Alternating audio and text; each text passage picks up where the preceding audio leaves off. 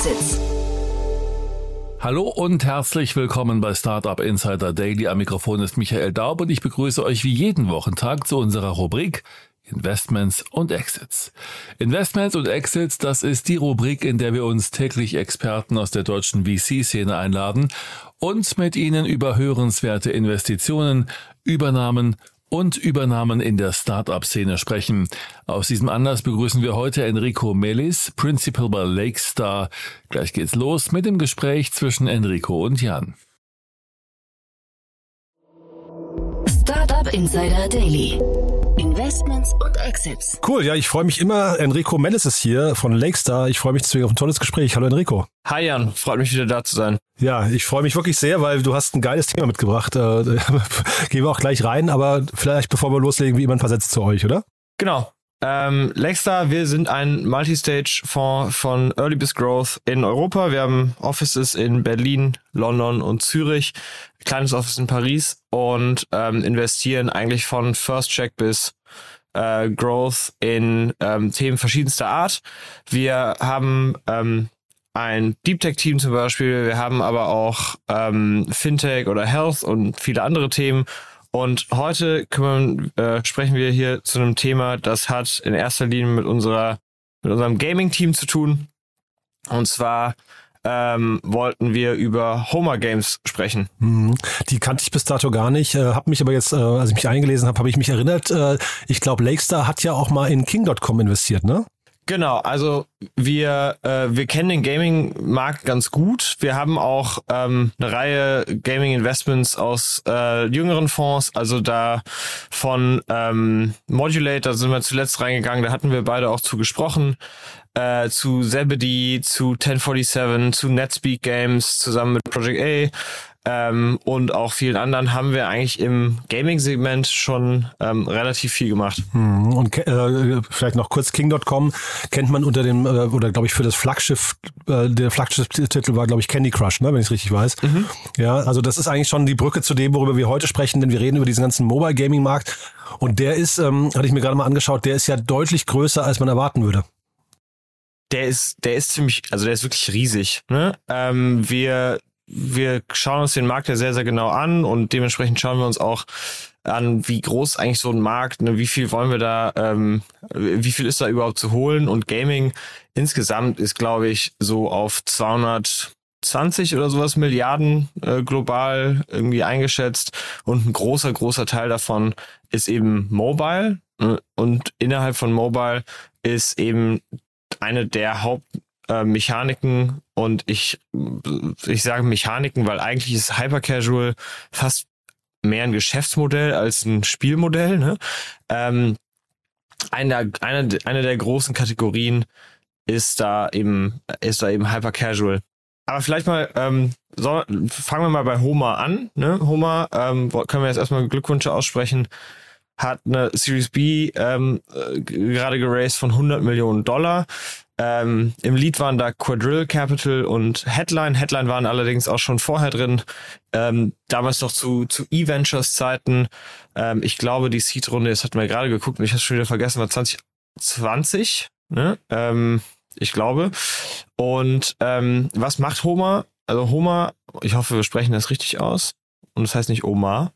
Aber ähm, arbeitet mit Indie-Studios für Mobile Games ähm, zusammen und ähm, hilft denen dabei, die Spiele eben so zu optimieren, dass die eben ein, ein Hit im App Store oder bei Google Play werden. Und ähm, mit anderen Worten, Homer entwickelt also Tools, die Drittentwicklern helfen, Spiele zu entwickeln. Und der Grund, dass das so schwierig geworden ist, sich von der Masse abzuheben, ist einfach, weil man relativ easy mit einem kleinen Team diese hyper-casual, casual und Boardgames und so weiter entwickeln kann. Und dementsprechend hast du halt extrem Oversupply an Games und die Mechaniken da so magisch richtig zu treffen, dass dann halt das nächste Candy Crush bei rauskommt, ist extrem schwierig. Und in dieser Runde sind jetzt weiterhin auch noch Northzone, Fabric, BPI, Oraseo, also Bestandsinvestoren und, und Singular ähm, mit reingegangen. Und äh, also eine ne, ne super Lineup an Investoren und ähm, mit Voodoo Games, die kennt man glaube ich auch, äh, ist Oma, also eins dieser der Unternehmen, die die Entwicklung von von mobilen Spielen, also Mobile Games, in, in sozusagen einen methodischen und datengesteuerten Prozess umgewandelt haben, weil das ist, glaube ich, so ein bisschen der Knackpunkt. Was macht nämlich Homer genau? Also was ist deren Produkt? Die haben verschiedene Produktteile, aber so der Kern dessen ist eigentlich das, ähm, das SDK von Homer, äh, mit, mit denen die ähm, sozusagen Anal äh, Analysefunktionen für verschiedene Metrics mit ins Spiel integrieren. Sprich, du baust als Developer mit, äh, mit dem SDK, ähm, wofür steht SDK? Äh, Software Development Kit. Genau. Entwickelst du eben damit dein, äh, das, das Game und kannst dann eben sozusagen Retention Rates und Game Time und sowas, also wie lange verbringt ein Spieler, wie oft pro Woche äh, äh, oder im Monat in dem Spiel ähm, kannst du alles testen und AB testen und ähm, Engagement der Nutzer sozusagen danach optimieren und an der Mechanik herumfeilen, bevor du eben viel Geld in Marketing investierst und das dann weiter skalierst. So kannst du eben versuchen, viel als Studio, so wie Voodoo das zum Beispiel auch gemacht hat, viele Games zu entwickeln. Oder Supercell hat das auch so gemacht, ne? viele Games zu entwickeln und dann nur auf die Gewinner ähm, zu, zu setzen. Und ähm, genau, also was, was bedeutet das eigentlich, ne? wenn, ähm, wenn wir sagen SDK, also so ein ähm, Software Development Kit, wa warum ist das, also warum ist das ein relevantes Produkt? Ne? Also ein SDK enthält eben die Werkzeuge und Anweisungen für Entwickler, um Anwendungen für ein bestimmtes Betriebssystem zu bauen. Ne? Also wer jetzt zum Beispiel Android-Anwendungen baut, der, der benötigt halt das Android SDK. Und ähm, Teil davon sind eben Code Libraries, ne, ähm, APIs, wenn wir jetzt schon anfangen mit den Abkürzungen, ähm, Application Programming Interfaces. Ich, Gute Frage, ja. Weiß, man nutzt ja, es immer selbstverständlich. Ne? Also Schnittstellen, ja, okay. Aha. Genau, und ja. Ähm, ja, es geht weiter. Und äh, IDEs, ne? Ähm, das ist sozusagen das, das Coding Environment, ich, äh, keine Ahnung, das kann ich jetzt ehrlich gesagt nicht sagen. Integrated Development Environment, ja, das habe ich jetzt gegoogelt. Das wusste ich nicht tatsächlich. und genau, dann hast du noch Documentation und, und, und Code Samples und einen Debugger, also so praktisch die Tools, die du brauchst, um ähm, in der Programmiersprache der, der Umgebung, in der, du, in der du stattfindest, zum Beispiel eben Android, diese, diese äh, Spiele zu spielen, oh, äh, ähm, Software zu schreiben, sorry. Und ähm, damit andere dann die Spiele spielen können. Genau, und ähm, worauf sich Homa eben spezialisiert ist, dass sie den Studios bei der Monetarisierung mit Werbung helfen können. Ne? Das ist immer noch so der Kerntreiber von eigentlich allen Hyper-Casual-Games. Also ich würde sagen so, dass für mich ist das eigentlich die Definition von einem Hyper-Casual-Game, weil es gibt eben dabei noch, ähm, Achtung, nächstes Akronym, ähm, IAP, Mechanik, ne? also In-App-Purchase-Mechanik. Und das heißt jetzt irgendwie sich Skins kaufen und irgendwelche kleinen Gadgets und so weiter. Das ist aber meistens bei Hyper Casual nicht so richtig der Treiber der, der Revenues. Und Premium jetzt auch nicht so, ne? Also so Battle Passes und sowas sind jetzt auch selten, selten eigentlich der Treiber, weil und das glaube ich das das Interessante an an Mobile und Hyper Casual. Es ist ja wirklich ein langweil ein, ein langweilig ein langweile Vertreiber. Ne? Die die Spiele sind ist nicht so wahnsinnig anspruchsvoll in der, in der Mechanik und man kann eigentlich auch bei vielen Spielen gar nicht so richtig was falsch machen. Ne? Der, der Schwierigkeitsgrad geht erst mit extrem zu, also mit zunehmendem Spiel, ähm, mit zunehmender Spielerfahrung richtig nach oben. Also sprich, wenn man jetzt eine ganz lange, ganz lange Run hat bei Crowd City oder sowas, dann wird das, glaube ich, verhältnismäßig schwieriger. Aber so am Anfang ist es eigentlich, um mehr oder weniger an der Bushaltestelle so die Zeit zu vertrödeln. Ne? Und ähm, Deswegen funktioniert das halt eben am stärksten über Werbung. So. Und da hilft eben Homer den ähm, mit dem SDK, weil da eben sozusagen die Tracking-Tools so, sozusagen einfacher drin zu verbauen sind, um richtig zu verstehen, wie funktionieren eigentlich meine Monetarisierungsmetriken. Ne? Weil gerade bei diesen Hyper-Casual-Games ist halt sehr wichtig, die Kosten pro Installation ähm, im Vergleich eben zum Lifetime-Value und sowas richtig im Griff zu haben und das, das Spiel dadurch skalierbar zu machen. Und das ist eigentlich so ein bisschen der Trick an der Sache und das hat das Team ja scheinbar wirklich eindrucksvoll hinbekommen. Ne? Die ähm, gibt es seit 2018, kommen aus Paris, die ähm, haben damals angefangen, den, so der, der Anfang war sozusagen der Aufbau der Engine für die Produktion, also das Development der, der, und das Veröffentlichen von Spielen und ähm, hat dann eben, ich glaube mittlerweile haben sie 80 Spiele veröffentlicht, eine Milliarde Downloads, 160 Mitarbeiter. Es ist also schon echt eine, also ziemlich solide Zahlen, ehrlich gesagt. Schon relativ beeindruckend. Ja, die Series B ist auch ähm, beeindruckend groß, ne? Muss man schon sagen. Genau. Das ist ja auch das, das Spannende bei diesen, bei diesen, ähm, bei diesen Plays, also sowohl ein King als auch ein Supercell, als auch ein Small Giant Games, als, also gibt ja, gibt ja schon relativ viele Erfolgsfälle, die man so aus den, aus den Bereichen kennt. Aber wenn es eben wenn es eben klappt, dann klappt es eigentlich schnell, relativ zügig und dann ist auch sehr viel Druck auf dem Kessel da, sich nicht, ähm, sich nicht sozusagen die Butter vom Brot nehmen zu lassen. Das heißt, dass dass dass das viele Geld ist natürlich schon da in einem riesigen Marktsegment, sich jetzt auch ähm, sozusagen einen Vorteil zu erkämpfen. Mhm. Ne? Und ähm, deswegen, also es ist echt sehr, sehr spannend und ähm, was man sich mal anschauen kann, ist, worauf eigentlich, worauf es hier eigentlich ankommt, ne? weil das fand ich immer sehr, sehr spannend. Also zum Beispiel Supercell ist ja in Europa so eins der bekannteren Beispiele für ähm, so im Casual, Hyper Casual Gaming Segment und ähm, Ilka äh, pa, äh, Paananen, ist, ist glaube ich, sorry, falls ich das falsch ausspreche, ist äh, Finne. Ähm, der nennt sich immer selber, und das finde ich immer, das ist bei mir hängen geblieben, äh, den am wenigsten, äh, den, den am wenigsten mächtigen CEO der Welt. Weil er eigentlich, ja, weil er eigentlich immer gesagt hat, er baut eine dezentralisierte Organisation mit kleinen und unabhängigen Teams. Und die nennen sie sich, die nennen sich Cell, daher dann Supercell. Und ähm, diese unabhängigen Teams sind für die Spiele, die sie produzieren, verantwortlich. Und ähm, die können mit einem Spiel weitermachen, ne? also sprich das weiterverfolgen, auch wenn alle anderen alle anderen sagen außerhalb des Teams, dass es Quatsch ist und die äh, und das nichts ist. Und ähm, müssen dann halt natürlich am Ende dafür gerade stehen, wenn irgendwie nach äh, Zeit X oder Budget Y nix, nicht viel bei rumgekommen ist. Aber die, sozusagen, die genießen schon sehr, sehr hohes Vertrauen vom CEO, der denen da eben nicht reinredet, ne? Oder andere Teams können die dabei nicht blocken. Und ähm, dieses hohe Maß an Vertrauen, das den einzelnen Teams entgegengebracht wird, ist so der Eckpfeiler der Unternehmenskultur von Supercell. Ne? Und ähm, das hat sich ausgezahlt. Ne? Also viele der Spiele kennt man. Ich glaube, Clash Royale kennt man, ähm, kennt man so üblicherweise. Ich bin jetzt nicht so der Hyper-Casual-Gamer, aber das kenne sogar ich.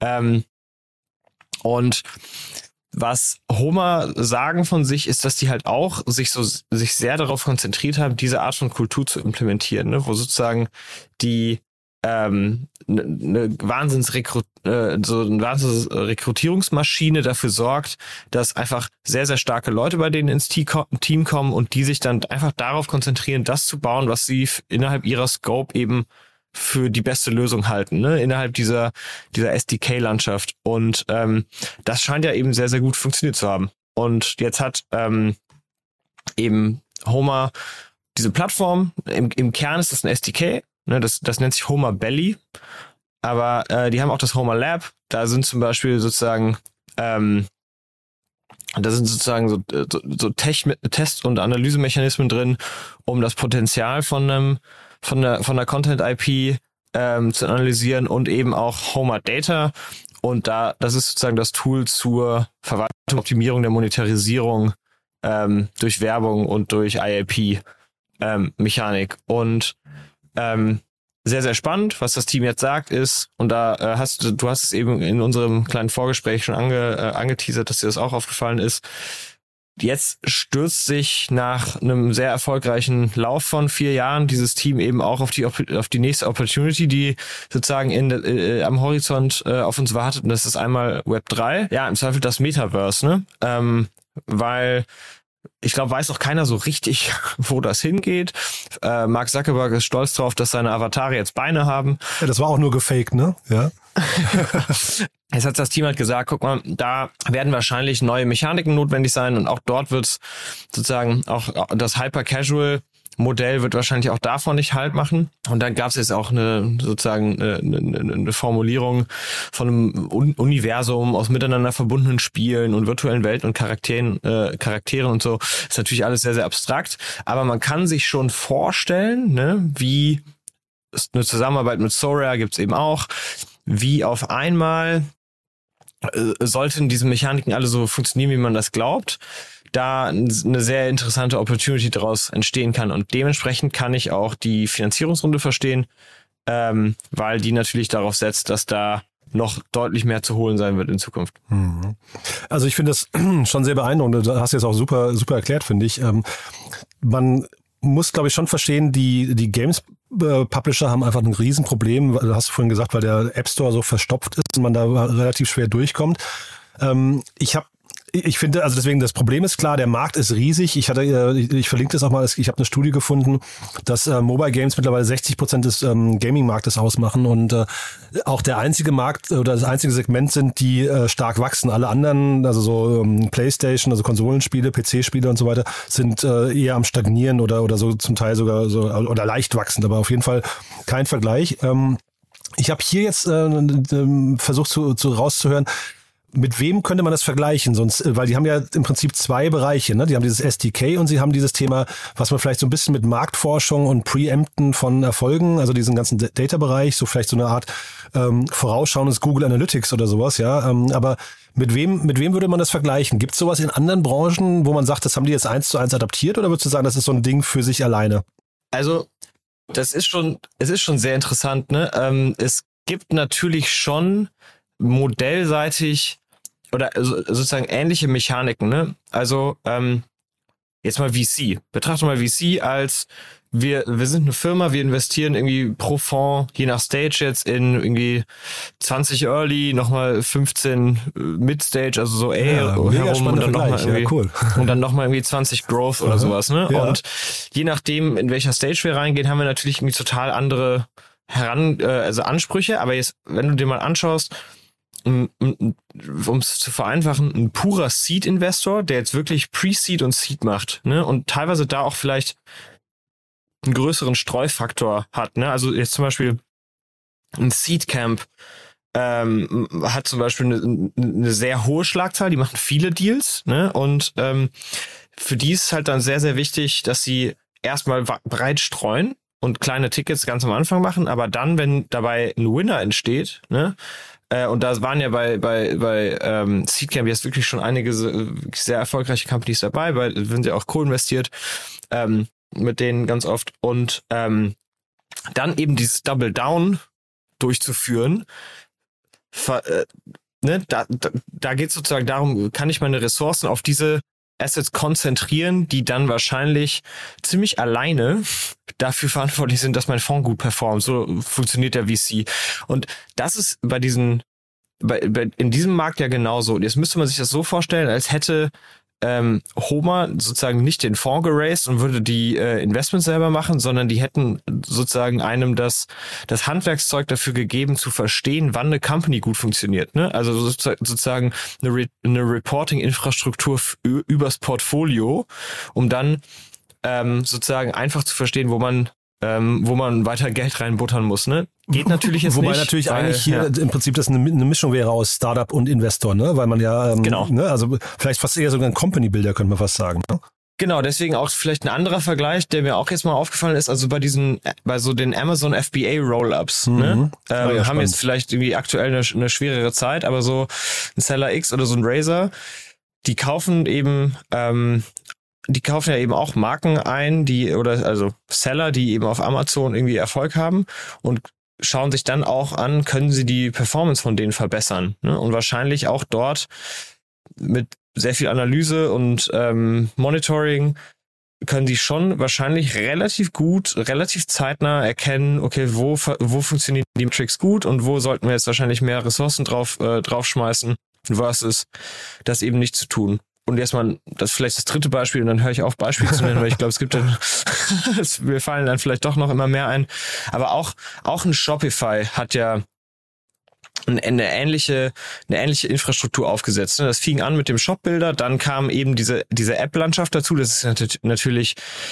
eine Degrees of Magnitude weiterentwickelt als ein Homer wahrscheinlich jetzt, weil auch sehr viel, also sehr viel offener. Aber auch dort hat sich ein Shopify wahrscheinlich auch die Möglichkeit erkämpft, irgendwann auch mal zu sagen, okay, und unsere Ressourcen können wir jetzt auch mal auf die Shops stecken, von denen wir sehen, dass sie vielleicht besser performen. Ne? Und wir können euch dabei helfen, auch diese, Res diese Ressourcen besser äh, oder kostengünstiger anzubieten. Ne? Also sprich, wenn ihr jetzt mal äh, äh, ne, ein, ein Financing-Modell bei einem Shopify mit rein mit reinfällt, ne? also sprich Venture Debt in dem Fall oder Wachstums, also Revenue Growth äh, Financing, dann, ähm, hat, dann kriegt das sehr schnell sehr, sehr ähnliche Dynamiken, weil am Ende hast du ein Outlier-Game. Die meisten Shops funktionieren halt nicht gut, genauso eben wie die meisten Hyper-Casual-Games nicht funktionieren oder eben die meisten Early-Stage-Companies in, in VC-Fonds. Und da kannst du dann eben doppelt reinbuttern. Dafür brauchst du aber erstmal Verständnis darüber, was passiert eigentlich. Ne? Und dafür hast du dieses SDK mit den, ähm, was ja sozusagen den Vorteil für sich ausnutzen kann, dass die Mechaniken und die Metrics zumindest immer sehr, sehr vergleichbar sind. Das ist jetzt zum Beispiel beim VC-Fund nicht so, ne? aber die, ähm, die Metrics bei Hyper-Casual Games kann man schon sehr, sehr gut A, B, C nebeneinander legen. Hm. Ja, die, die Logik ist bestechend, finde ich. Ne? Outlier-Game bedeutet, ich habe irgendwie meine Ressourcen und die will ich auf das richtige Pferd allokieren und ähm, deswegen finde ich das auch mit VC einen guten Vergleich, weil letztendlich man, man möchte einfach Fehlinvestitionen verhindern. Ne? Genau. Ja, nee, von daher macht das, macht das total Sinn. Finde ich aber auch jetzt, also hier wirklich ein, ein sehr, sehr spannender Ansatz. Ich kenne den Hyper-Casual-Markt viel zu wenig, um jetzt zu beurteilen, ähm, äh, wo die Grenzen von so einem Modell sind. Aber ich finde, es ist halt der, wie gesagt, am stärksten wachsende Markt im Gaming-Sektor. Äh, und wie du es gerade sagst, man kann wahrscheinlich die Fälle total nah äh, oder einfach nebeneinander legen und vergleichen. Von daher macht das total Sinn, dieses, dieses Produkt, finde ich, dieses, dieses Team hier. Ja, super spannend. Und ich bin mal gespannt, was da mit ähm, der nächsten Welle Web3 und Metaverse Games noch so auf uns zukommt, weil noch haben wir die alle noch gar nicht gesehen. Ne? Also wir haben uns mal unsere Pipeline angeschaut, haben mal ein, ein Sample von 80 Web3 Gaming Studios genommen und haben mal geschaut, was wie weit sind die eigentlich, ne? Und und so ähm, 80 Prozent von denen sind auch noch in Produktion, also die werden nicht veröffentlicht vor nächstem Jahr oder übernächstem Jahr. Und ähm, sozusagen die durchschnittliche Zeit, die brauchen zwischen ihrem ersten Hello World Moment, ne? Oder also sprich, irgendwie die Website geht online oder das Team hat sich entschieden, jetzt Produkt X zu machen, ne? bis zu dem, äh, zum ersten öffentlichen Token Race oder NFT-Verkauf ähm, sind 1000 Tage, also 1072 Tage ist die genaue Zahl. Und ähm, das, du, du siehst, ne, also das ist noch sehr am Anfang und alle krebsen so ein bisschen wahrscheinlich noch an der Mechanik rum und äh, auch was was davon ist eigentlich Web 3 und brauchen wir hier die Blockchain eigentlich haben so das dreht sich ein bisschen immer im Kreis und äh, wir sind uns alle noch nicht so sicher was dabei rauskommt aber ich glaube wenn das kommt dann hat äh, Hummer eine super eine super Ausgangslage um sich da im richtigen Moment platziert zu haben aber es ist auch interessant, finde ich, ne? Stichwort äh, Ressourcen richtig allokieren. Also eigentlich würde ich jetzt denken, Homer guckt jetzt schon auf einen stark wachsenden, riesengroßen Markt. Ähm, ich weiß gar nicht, warum die sich jetzt defokussieren müssten. Also, ähm, ob, äh, also brauchen die gerade Web3 und also NFTs kann ich vielleicht noch vergleich, äh, verstehen, weil sie halt irgendwie so ein integrierter Bestandteil von Games eher sind. Ne? Aber ähm, Web3 bedeutet ja vielleicht nochmal eine andere Architektur. Und eigentlich sind die ja in ihrem Markt jetzt hier, ähm, also da, da sind die Chancen groß genug, um da einfach eine, eine dominierende Rolle zu spielen, dauerhaft. Das ist, das ist so ein bisschen die Frage. Ne? Ich glaube, man muss, man muss sich schon fragen, als so eine Firma, wo geht der, der gesamte Markt hin? Ne? Weil es ist jetzt auch nicht gegeben, dass Hyper Casual ähm, Ewigkeiten so, so gut funktioniert wie jetzt. Auch dort entsteht in einer gewissen Weise Konsolidierung. Ne? Also irgendwann haben die besten Studios halt sozusagen wahrscheinlich 80 Prozent des, des Revenues im Markt für sich gewonnen und dann hilfst dir auch nicht neue Kunden zu gewinnen mit neuen Studios, wenn die am Ende nicht an den Revenue-Topf kommen, ähm, weil die anderen so dominant sind. Ähm, dann ist das für dich schwierig, dann hast du Abhängigkeit und da sozusagen dann auf die nächste Welle sozusagen von Indie-Developern äh, zu, zu setzen, wo dann irgendwie das Play, das Playing Field noch so ein bisschen fairer und gleicher ist, kann schon smart sein, auch wenn der eigentliche Markt natürlich noch sehr, sehr groß ist und noch sehr viel mhm. Platz bietet. Ja, spannend. Das heißt also schon quasi eine, eine Prognose darauf, wo sich der Markt hinbewegen könnte, ja? Genau. Und die mhm. Investoren, die jetzt gerade 100 Millionen da reingebuttert haben, wollen natürlich auch idealerweise einen, einen hohen Return darauf sehen. Das heißt, man muss sich schon einen Markt aussuchen, wo man noch ein paar Mal, also hoffentlich sich zehnfach vergrößern kann mhm. oder sowas. Und wer, wer kauft sowas mal? Also was ist, ähm, also ne, wenn es jetzt nicht ein IPO wird, was ja jeder mal sagt als Alternative, aber gibt's hier logische Käufe aus deiner Sicht? Ja, ähm, zum Beispiel in Unity. Ne? Also das, das ähm, Oma äh, oder Homer ähm, sitzt, äh, basiert auf Unity, ne? also sprich, die, die, die Spiele werden mit der Unity Engine ähm, gebaut und ähm, Homer hat da sozusagen das SDK drauf angelegt. Und wenn die da jetzt Tech gebaut haben, was bei der es jetzt dem Unity-Team schwerfällt, die nachzubauen, könnte das schon ein interessanter, ähm, eine interessante Akquisition für die sein. Ähm, Gleiches gilt wahrscheinlich für Google, ne, also sozusagen das ganze Thema in deren Suite von Analyse-Tools mit einzubetten, könnte auch nicht uninteressant sein. Ähm, und dann könnte ich mir auch vorstellen, dass eine, also das Mergers oder eine Merger oder Acquisition Strategie von einem Voodoo oder ähnlichem auch nicht total aus der Welt liegen würde, wenn das jetzt irgendwie in irgendeiner Form ähm, ein ergänzendes Produkt zu deren schon existierender Analysefähigkeit darstellt. Ja, das weiß ich aber nicht so genau. Da bin ich noch nicht so, da, da, dafür stecke ich wirklich nicht tief genug drin. Mhm. Aber weil wenn es funktioniert, ist das natürlich eine Riesenwaffe. Ne? Dann könntest du ja darauf aufbauend auch eigentlich ähm, sicheren Blockbuster-Lieferanten bauen. Ne? Das heißt, es könnte eigentlich auch ein Gaming-Studio werden. Ne? Genau, genau. Ja. Also, also ist schon sehr spannend. Mega cool. Du, also ganz, ganz tolles Thema, muss ich sagen. Äh, schöner Rundumschlag. Haben wir was Wichtiges vergessen aus deiner Sicht? Ich glaube nicht. Das Einzige, was ich jetzt noch einbringen kann, ist jeder, der sich im Gaming-Markt herumtreibt und ähm, von Gaming-Studios, äh, ob Midcore, AAA oder Hyper-Casual bis hin zu Entwicklertools und ähm, also DevOps, LiveOps, Datendienste und so weiter, alles, was mit Gaming zu tun hat, kann sich gerne bei uns melden. Ähm, und wir quatschen gerne dann darüber, wie wir Gründer dabei unterstützen können, ihre großen Träume zu erreichen. Super. Cool, dann lieben Dank und äh, ich freue mich aufs nächste Mal, Enrico, ja? Danke, Jan, hat mich gefreut. Bis zum nächsten Mal. Startup Insider Daily, Investments und Exits. Der tägliche Dialog mit Experten aus der VC-Szene. Das waren die Einordnungen von Enrico Melis, Principal bei Lakestar im Gespräch mit Jan Thomas. Das war's fürs Erste mit Investments und Exits. Vielleicht schaltet ihr noch später in unserer Mittagsausgabe ein, wo wir Tamas Petrovic, CEO und Co-Founder von Xund, anlässlich einer Seed-Finanzierung in Höhe von 6 Millionen Euro zu uns eingeladen haben. Wenn nicht, hören wir uns hoffentlich morgen in der nächsten Ausgabe wieder. Am Mikrofon war Michael Daub. Ich verabschiede mich. Bis dahin.